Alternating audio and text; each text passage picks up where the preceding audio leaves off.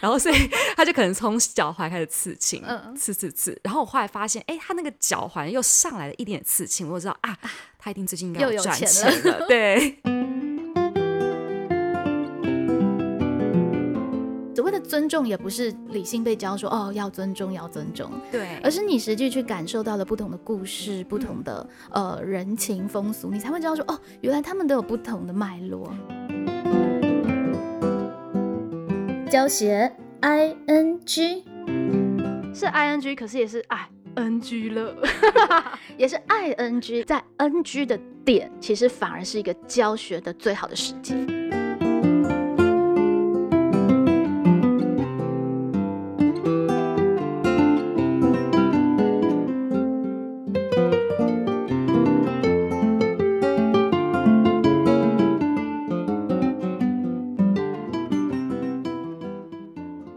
Hello，各位畅谈的朋友，大家好。我们今天教学 ING 为大家邀请到了北一女中的玉洁老师。大家好，玉洁老师今天要来和我们谈谈非常一零八的课题，叫做全球素养。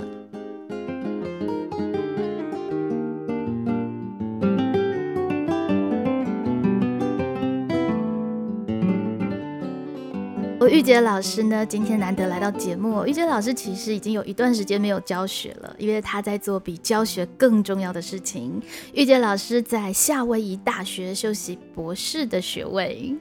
那玉洁老师在夏威夷大学其实也有非常多的观看，尤其玉洁老师研究的主题哦，非常的呃有意思。可不可以跟大家介绍一下你最近关注跟研究的主题呢？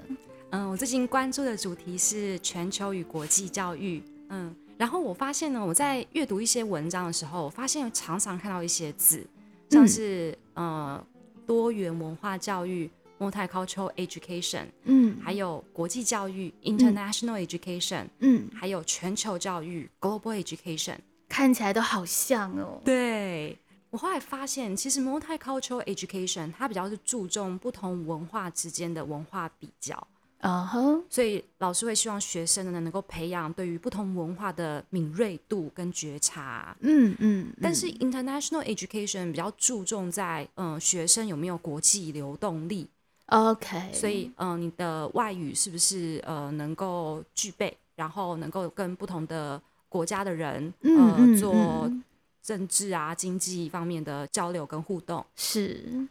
但是 global education 呢，它其实包含了前面刚刚说的 multicultural education，也包含了 international education 嗯里面的元素。嗯嗯但是它还加了一个全球责任的一个指标在里面。这是很特别的一个地方哦，嗯就是、呃，我们谈国际教育，大家蛮熟悉的嘛，就是哦，要有国际竞争力，你的外语要好，嗯你可以跟不同的人沟通跟对话，乃至呃，你要尊重别的人的文化，这个都还蛮好理解的。可是现在新的这个 global education 的概念，它其实反而强调的是公民的责任。对，因为全球嗯、呃全球教育它它的发展其实是也是因为面临全球化带来的挑战。嗯，嗯所以现在的教育呢，为了要回应全球化带来的挑战，像是水污染、资源污染，或者是居住正义、两性平权，嗯他希望嗯培育学生能够成为全球公民，是一起去呃为维护这个地球，然后来是做来付出努力。它其实是一个很跨领域的课程，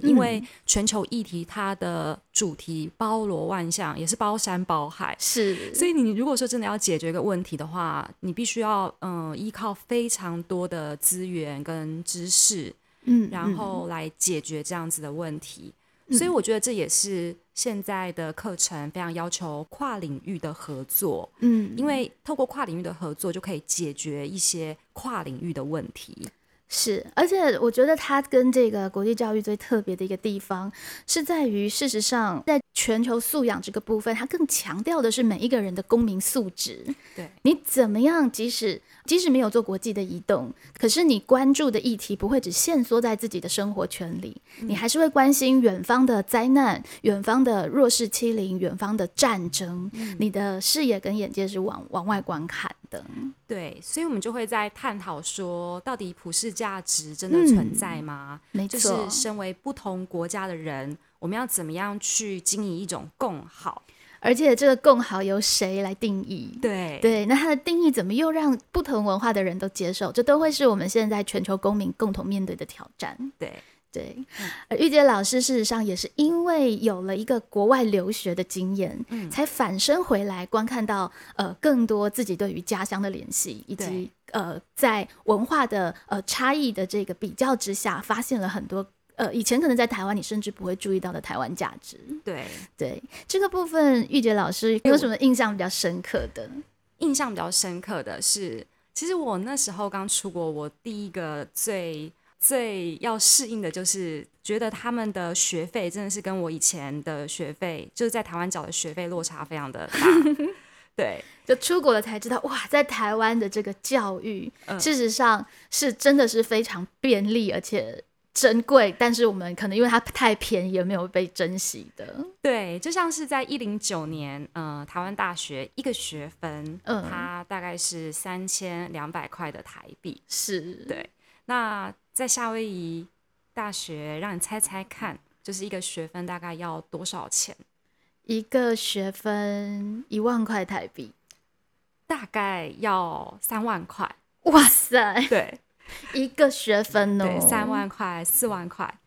哇，但是呢，这个三万块大概是呃当地的学生，哦，如果你是国际学生的话，那是价格要翻倍了。哇塞，所以真的在国外自己要负担这个学费的时候，才会发现，哇，真的是很珍贵，这样子对，是。我觉得相较之下，对于这样的学习教育机会会变得非常的呃珍惜，嗯因为他们也是花了很多的钱，花了很多时间，然后是去接受高等教育。哼，哇，对其啊实好像也不错哈、 学生才不会觉得上课来睡很 正常，他就会觉得哇，一睡掉了，可能十分钟就多少钱了，这样对，子多少？钱都出去了。对对对，我觉得还有一个很有趣的现象，我发现我同学们年龄层分布的非常的广泛。 OK，大家不见得是高中一毕业然后就读大学的，因为高中的学贷已经很多了。 对，所以对你可能就是有呃工作有存了一些钱，然后你再出嗯来念书，这都很 OK 的。 OK，所以我曾经有跟已经在工作，然后要退休的嗯，家庭主妇，然后是来工来一起当同学，嗯 OK，然后也有看到爸爸带小朋友来上课。对，所以就，哦所以就是这跟我觉得在台湾看到的教室风景很不一样是。其实现在在呃台湾的大学，每一年其实也都会有一些名额，其实是鼓励你先到外面去闯一闯，就是帮你保留学籍，然后你先出去外面打工，呃，不是打工，应该是说正式工作喽。好、你正式工作一段时间，你再重新回来读书。对，这都是可以的。对，那也许也是可以可以提供我们更多对于大学的规划跟想象。对重点是，所以这样子，你的同学读书会比较认真吗？会不会比较？我我觉得是因为资源变得是比较少，所以嗯就是、当然就是你付出的东西比较多，所以是当然就是要要更认真一点了。 OK，而且呃，在这样子的一个文化底下，嗯事实上应该会有非常多的文化差异，是你一开始去会觉得很特别的吧？当时候我那时候刚去夏威夷，然后要出海关，嗯，然后那时候我就发现所有的海关人员全部都穿的花花绿绿的这个就是衣服，，嗯，然后那时候想说哇。好度假好哦，度假风哦！我就想说，嗯哇，现在海关真的也有开始在做这种行销推广，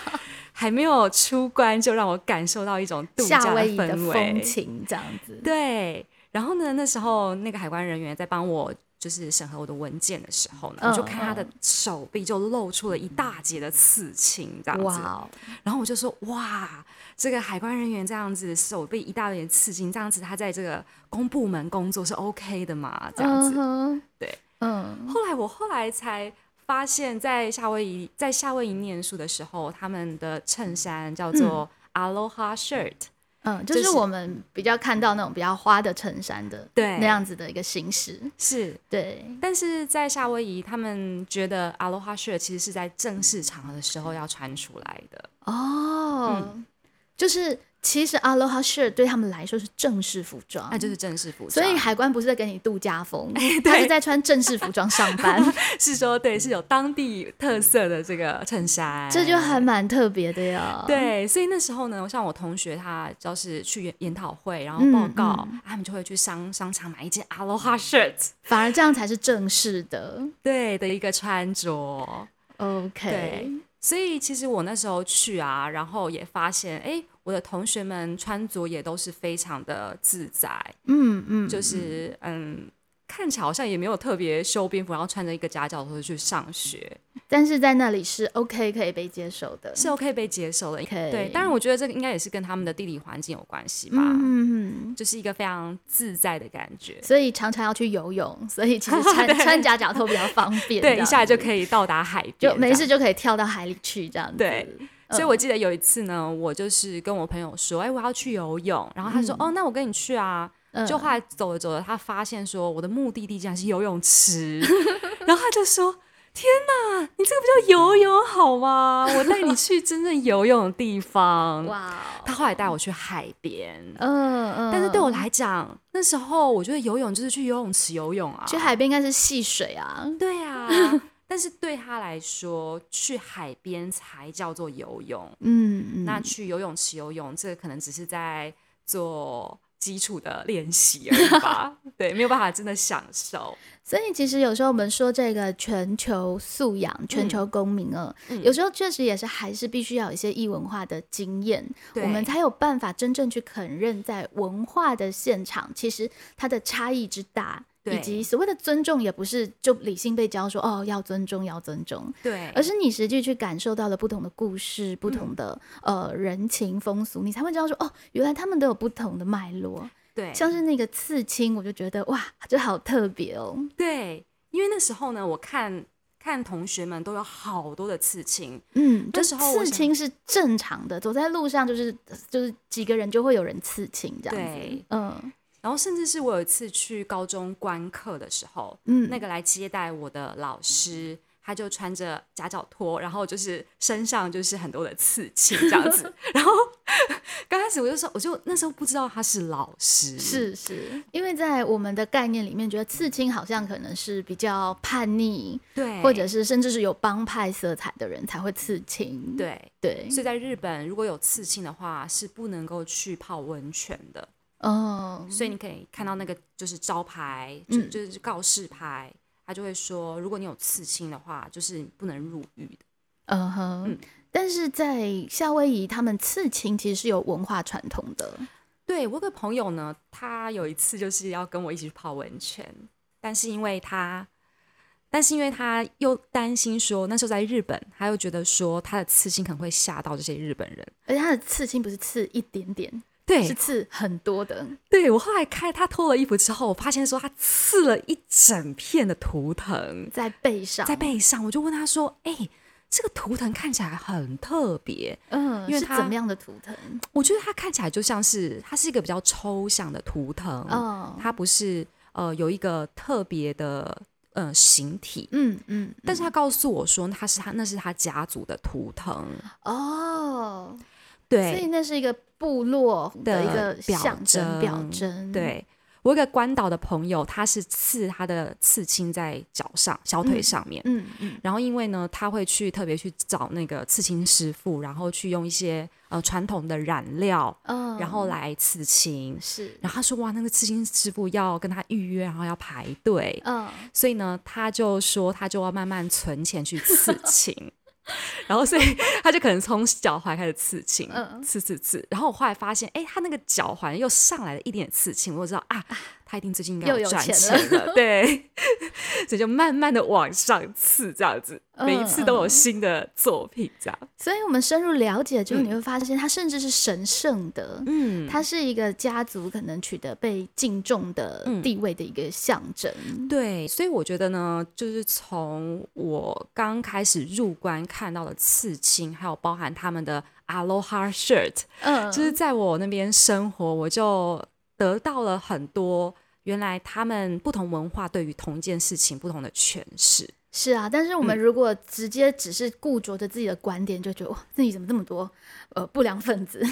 之类的。但其实每个刺青对于每个人来说，可能都有他的一个故事，甚至是呃，甚至是一个家族的记忆。对对，嗯但是在不同的一个文化现场，它又会有不同理解的脉络。嗯对对，还有什么样的一个文化的细节是你呃会有类似像这样子的反差的吗？其实那个时候我去夏威夷才发现，哎，其实呃，夏威夷有很多的华人。嗯嗯，那个时候呢，我去夏威夷的 China Town 这边逛一逛，然后看到了一尊雕像，是然，后我觉得这个雕像看起来有一点面熟，嗯但是我又说不出它哪里怪，它是一个小孩子的雕像。 OK，然后戴戴着一个呃，他戴着一个圆圆的帽子，然后绑着个一个小辫子。我后来才发现，竟然是我们应该都认识的孙中 山。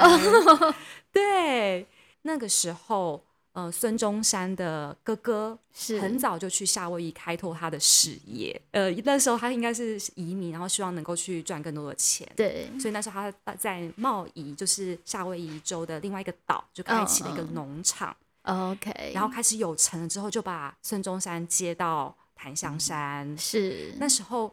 孙中山呢就跟着他妈妈坐船，成了为一个小小的留学生。嗯当初的他刚好是十三岁，哇哦，就是今天的九年 级。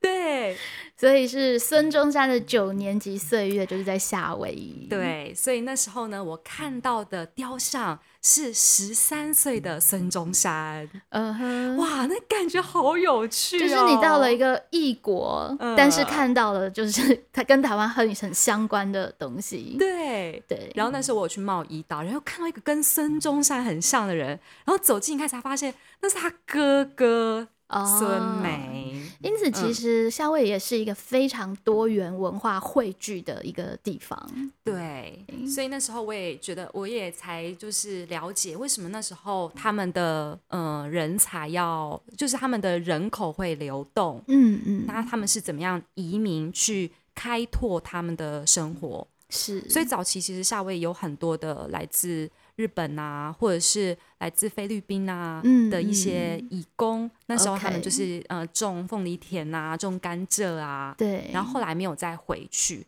就留在那边，就成为他们多元文化的一个呃人口组成。对，而且当地也还是有夏威夷族嗯的原、原住民。对对，那原住民呃，原住民的这个海海岛南洋南洋语族的一南岛个语南岛语南岛族民族南岛民族，嗯其实其实也是意外的发现，是跟台湾的原住民是有非常深刻的相关性的。对，嗯，我记得有一次呢，呃，我的朋友我就接待我一个台湾组的朋友访问嗯学者嗯嗯来夏威夷。嗯那时候呢，跟当地的夏威夷族人他们有一些交流跟互动。嗯嗯，虽然说他们不说了，他们从来没有见过彼此，嗯，但是透过一些肢体语言，还有他们有一些的文字是相通的。嗯后来那个当地的夏威夷的朋友，他告诉我说：“哎、你那个台湾朋友啊，像是我没有血缘关系的兄弟一样。而且那个相通的程度是，你说像他们的哪一些字词其实是很一样的呢，像是他们的数字，数字数字就是很相像嗯就的。一到五，其实基本上发音是很类似的。对，我知道他们的排湾族的谢谢是叫做叫做马萨鲁，马萨鲁、那夏威夷文叫做马哈罗。马哈罗，对，所以在其实我在那边也是，就是多多少少会学一些单字，嗯，这都是嗯夏威夷单字。那嗯像我们在毕业典礼的时候，嗯刚开始就会有人来 chanting，就是夏威夷族夏夏威夷族人，嗯然后来歌颂这件事情。嗯哼，对，其实我觉得我那时候还有觉得最让我嗯，就是那时候我刚刚去学校，然后开学的时候，嗯，我就收到了一条泪，累，对，泪呢就是花圈的意思。 ，OK，那个时候我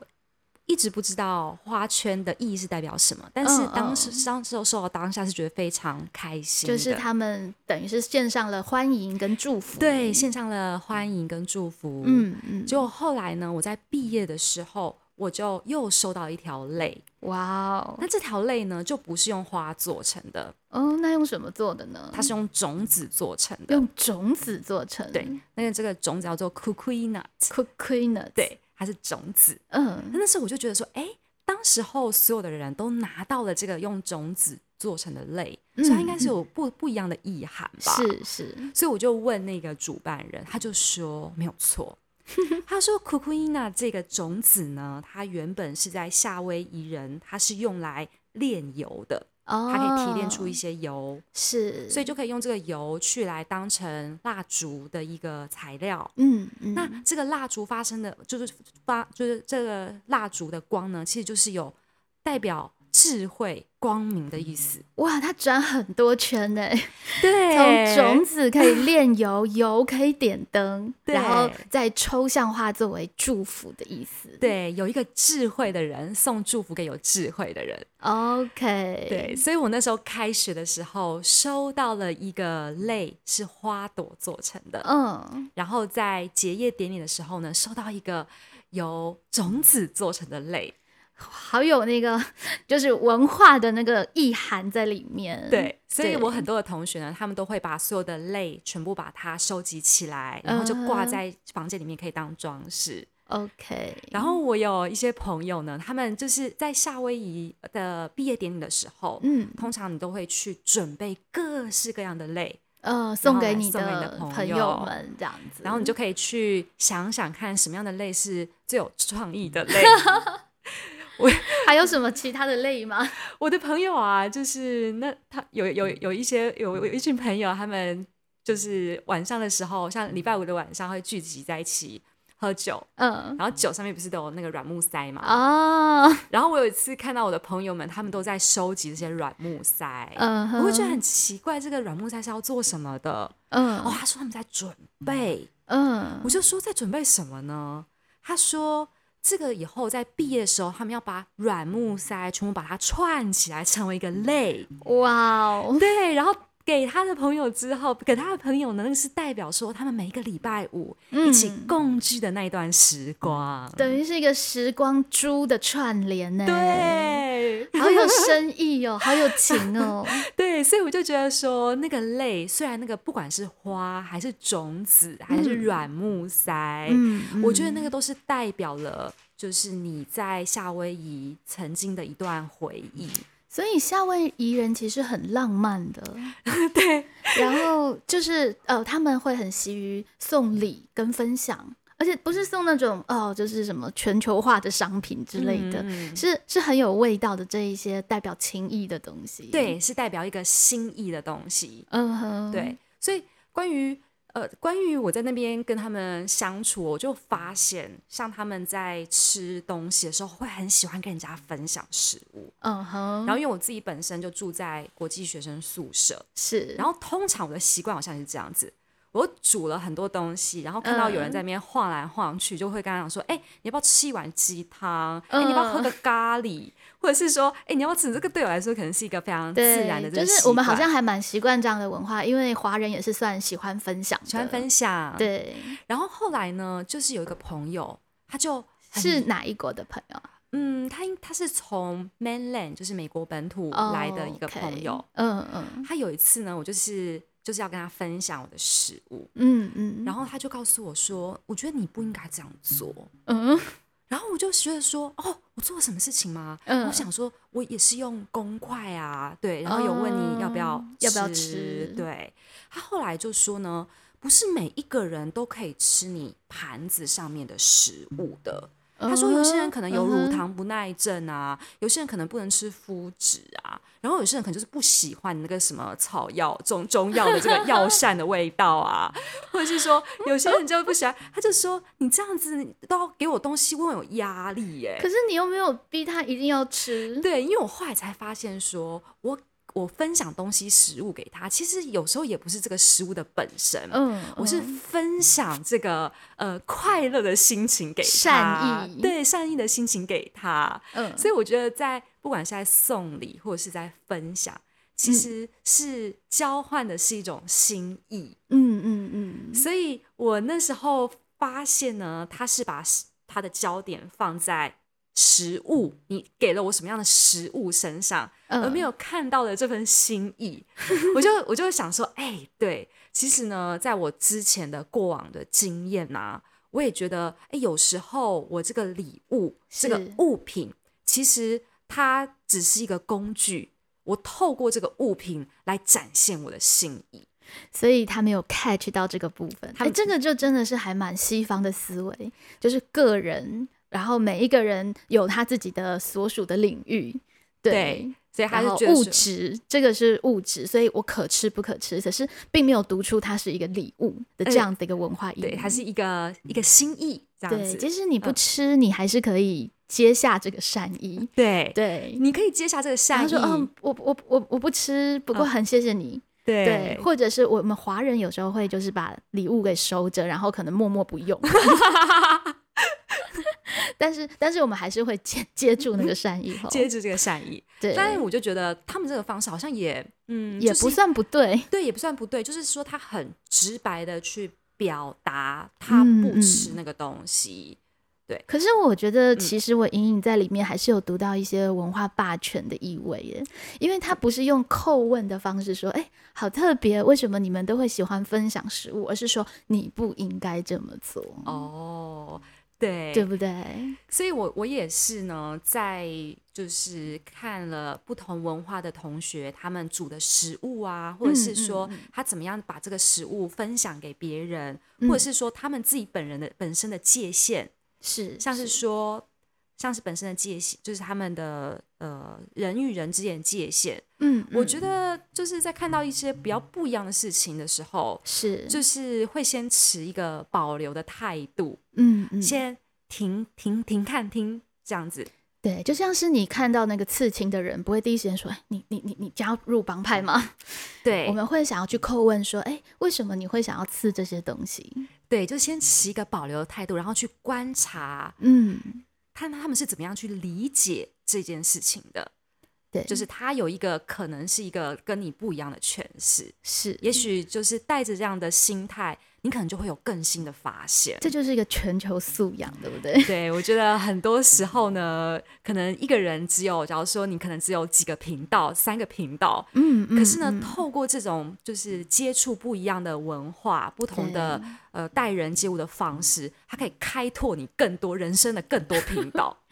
是啊，所以其实呃，我们这个时代其实就是资讯流动方便，所以你也不见得是要真的出国。比方说，你听了《好想畅谈》的呃这个 podcast，你就可以对，知道了哦，原来夏威夷人是这样想的，嗯原来他们对礼物是这样子思考的。那我们未来在对待不同的呃民族跟种族，对于各自的文化，可能就会有呃记得要停看听的这样的习惯。其实这就是所谓的一个素养嘛。对，因为而且我又觉得说，我们在讲夏威夷人的时候，嗯也没有办法去一概而论。对，就像是我说台湾的原住民族，嗯也没有办法说哦，台湾的原住民族就是怎么样，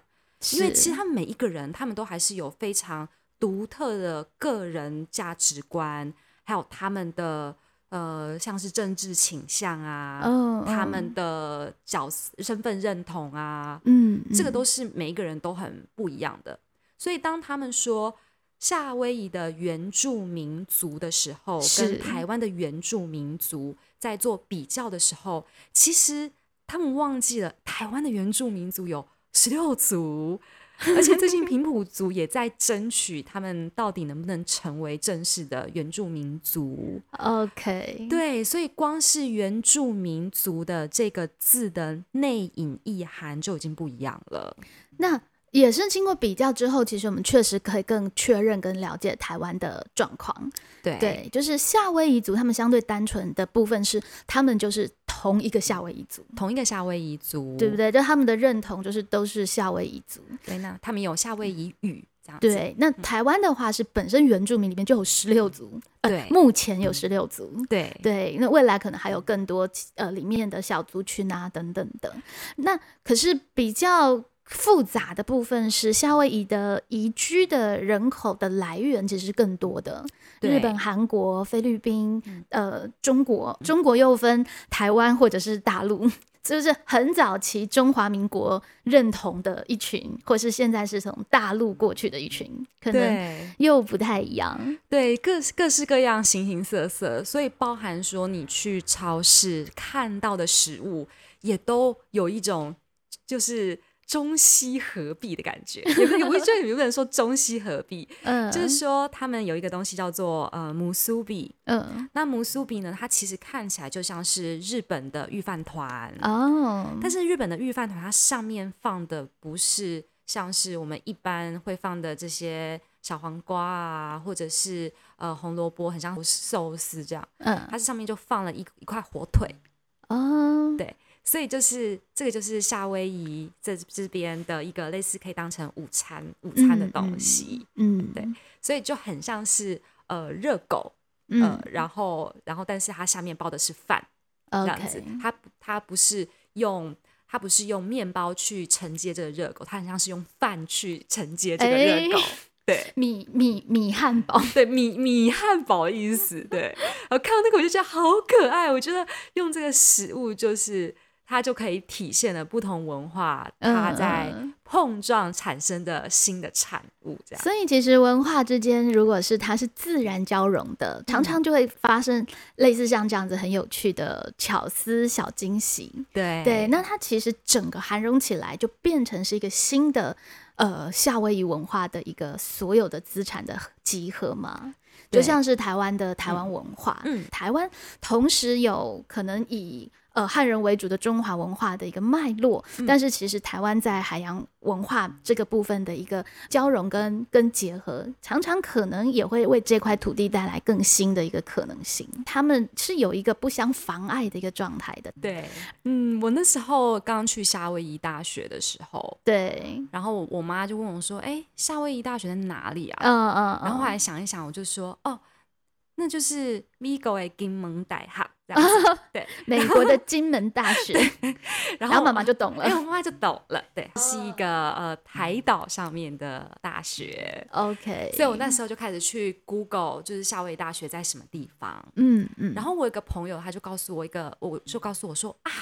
你要去夏威夷大学的话，你一定要记得去那边的观星台。嗯，因为夏威夷大夏夏威夷大学夏威夷就大概有在赤道附近，嗯所以那个地方有关心的一个非常良好的气候。 OK，然后我后来有一个另外一个朋友告诉我说，哇，你去夏威夷一定要去看火山。嗯他就说那个地方的火山地形呢非常的特别，嗯它有火山国家公园，嗯，所以说旧的火山跟新的火山它们的地理位置也是不一样的。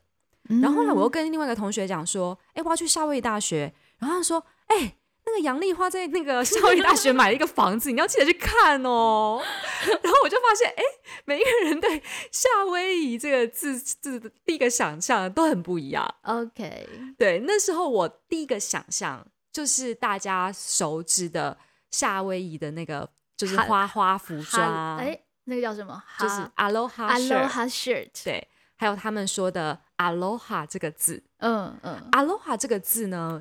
刚开始你可能会听起来好像是，你会觉得它是什么意思？ ，Hi 的意思，嗨的意思。对，其实 aloha 也有再见的意思，哦，再，见的意思。嗯哼，所以当你说 aloha 的时候呢，它其实这个字是意义非常的广广泛，嗯它也可以只代表说爱的意思。哦，对，所以在你在信件的最后，也是通可以常写 Aloha，，对，通常你可能说，嗯，我们在一般写 best regards。嗯 yours，像这些字 OK 你都可以把它换成 aloha。 Aloha，所以你但刚开始可以说 aloha 佩蓉、嗯 aloha 玉洁，blah blah blah，、嗯然后最后就是一个 aloha 佩蓉、aloha 玉洁之类的。 OK，但它在不同的文脉，其实它就会转换不同的意涵。对，可是从这个字词作为主要的夏威夷关键字，其实就可以感受到夏威夷是一个还蛮热情以及充满爱的地方。 这应该算是他们的这样子的目标，算是他一个精神指标。呃，那那个火山其实呃不是那个观星台，其实有一些争议嘛。对对，也是可以看到，就是呃，在认同还有在就是族群融合过程当中可能会产生的一些问题。对，如果大家有在关注新闻的话，大家就会知道说，夏威夷一直在呃去，就是在在摩纳 K 啊，也就是夏威夷的，就是最最高的山，他们要嗯建造观星、观星台，嗯，当地的夏威夷族人，他们觉得这件事情是非常呃侵犯他们的就是神灵居住的地方，嗯嗯，所以他们觉得这是一件非常就是非常不尊重的事情，嗯，所以他们就挡在路口不让人家上去。 OK，那个时候呢，我可以在校园里面看到贴看到各式各样贴在校园里面的海报，是，然后那个时候呢，我就问我的朋友，嗯，就说：“哎、因为他们还也会把这些标语贴在他们电脑的那个什么嗯封、就就电像现脑在的性 别啊、face 啊这样子。电，就是他的电，就是在电脑壳上面。呃对 OK，然后在那一个期间，我去上学的时候呢，后就是学生上下可能就会贴了一些标语，拿来绑了一些丝带，然后看那些贴纸，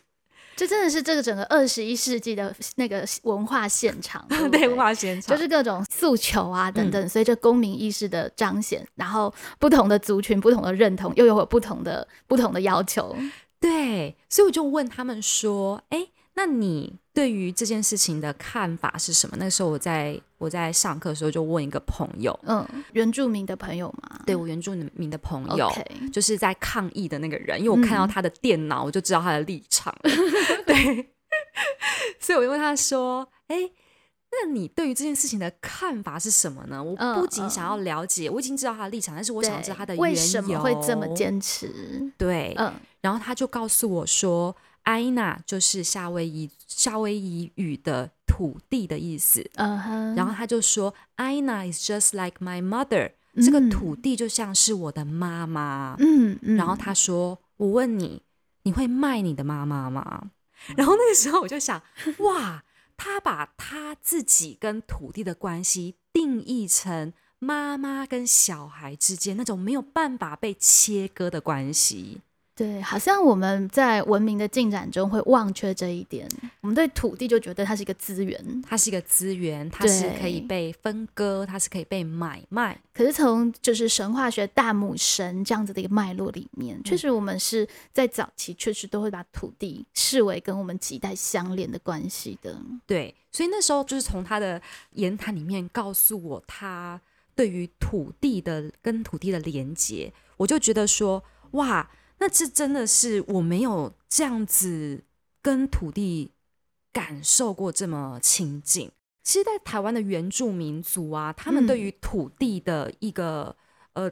就是亲近的程度，也是跟我很不一样的。嗯，就是嗯当我看到我的原住民的朋友跟我分享，是他说呢，当他们在形容一个山林它被嗯破坏、被污染的时候，他们会嗯去形象化这件事情。嗯，他们说，这个山的这个木树木、森林就像是一一个人的头发，嗯然后这个河流就是一个人的血管，嗯然后呢，你今天去破坏它、污染它，就很像是你再去伤害这个人。是所以他们是去，我觉得他们去赋予这个山林一个人格权。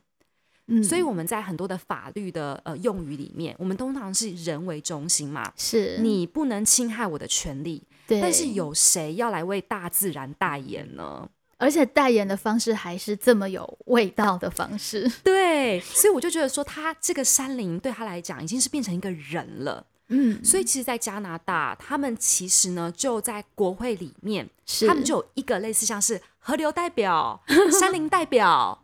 他们这些人可以为这些没有办法发生的自然界，是嗯然后来伸张他们的正义。其实，在一个全球素养的概念底下，这样子的思维也是慢慢又重新被我们反过头来重视。对，那在这个重视的过程当中，其实我们就可以去理解为什么我们说要保留原住民文化，为什么我们要更呃更去重新提取这一些本来在文明进程里面看似什么迷信啊，然后、呃就是呃不合逻辑的推论啊的这嗯一些元素的一个开发，对因为它里面可能其实可以帮助我们重新回到人之所以为人的那个自然的那个一面，否则我们一直以为我们不断的寻求自主，可其实是有可能被科技跟文明宰制了而不知道。对，那在在一个人类的一个自我中心太过膨胀的一个过过程当中，其实面对很多的全球的变化，反而我们没有办法去做最好的抉择。我印嗯象很深刻是你说那个加拿大的那个啊熊闯入的故事，对，就是我亲戚呢，他住在加拿大。嗯那有一次呢，他就发现他的后院闯着一只黑熊。哦，好可怕然！后他就很紧张，然后就马上打电话去环保局，然后就说：“哎、我的后院闯着一只黑熊了，嗯，该怎么办？我们要怎么样去赶走它？”就想到那个环保局的人就非常淡定冷静，跟他讲说：“哦，他没有闯进来哦，那个是他的 家。”然后，然后我还想一想，哎、这样子的那个回应方式，其实也是颠覆了我对于人跟自然界的一个想象。哎、对，没有错啊，那个是他那的个山林本来是家他的家，是你把房子盖在人家的家。哎、对呀、我觉得那就是一个不同的视角的切换。 OK，但是因为我从来没有可能从动物的视角去看待这件事情，对，所以可他是我们们推而广之，我们到底对于比方说入侵的蟑螂啊之类的，嗯，这算不算是我们应该要合并的工作？对，可是至少就是我们开始会有这样的反思啦，就不管你会不会，最后你还是打他还是干嘛，嗯但是我们至少会知道，嗯其实是有不同的思维跟理路的。这个嗯是在这个时候其实蛮有趣的一个现象，所以事实上我会觉得，其实全球素养的提提醒会比国际教育可更进一步的地方在这个地方，嗯因为国际教育其实还是 focus 在人，我们怎么样国际流动做更大的生意，或嗯者我们怎么。把自己变成更好的人才，可以去有更好的发展等等的。嗯但是公民素养其实更加的回归到本心的部分，乃至对于环境等等对有一个呃更对等的一个看重。对，其实，在讲全球教育，全球教育下面有非常多的主题，嗯那这些主题呢，也就是包含我们刚刚讲的环境教育，对，就是大自然跟人之间要处理的面面临的挑战。对，而且它的处理不是说啊，所以我们人要来拯救地球。哎，对，对不对？连那个思维，其实我们现在已经可以开始去要求它的质感跟思路，嗯可不可以是一个更呃更更有温度的一个思路了？对，嗯，而且它其实可以带来一个更大的一个，嗯，我觉得以前的人说不定不敢这么这么放手的去想的是，我们怎么样可以真的让地球更幸福，嗯，对不对？因为更多的资更多的能源开发，更多的呃经济发展，不见得是可以更幸福。你的生活在心灵层次是可以怎么跟世界共好的？这个部分我们开始可以去透过教育来进行一些的思考。今天非常谢谢玉洁老师哦，带我们去访游了、神游了一趟夏威夷的文化，然后从这些文化里面也感受到我们的呃全球公民素养。这不只是老师研究的题材，其实也是老师实际在现场亲身实践以及持续思考的议题。对，对，那我们今天的节目暂时到这个地方，接下来玉洁老师还有非常多精彩的故事，我们下一次再邀请她跟大家分享喽。好， ，OK，拜拜。拜拜。